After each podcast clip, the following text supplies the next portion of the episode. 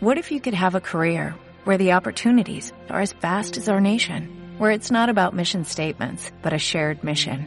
At U.S. Customs and Border Protection, we go beyond to protect more than borders, from ship to shore, air to ground, cities to local communities. CBP agents and officers are keeping people safe. Join U.S. Customs and Border Protection and go beyond for something far greater than yourself.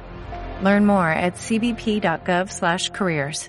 Nosotros, los albaceteños, el Partido Popular de Albacete, te damos las gracias, porque estamos enormemente orgullosos y satisfechos de que vas a ser y vas a volver a ser la próxima presidenta de Castilla-La Mancha, porque los ciudadanos de Albacete van a confiar en ella para revalidar la confianza que obtuvo hace cuatro años. Las preocupaciones de los albaceteños van a ser nuestros desvelos.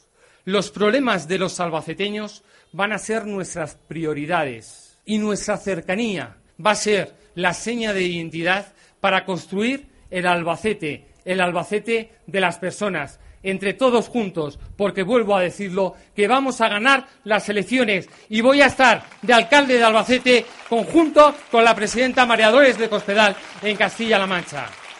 Vamos a ser un equipo de gobierno que apueste por la cercanía.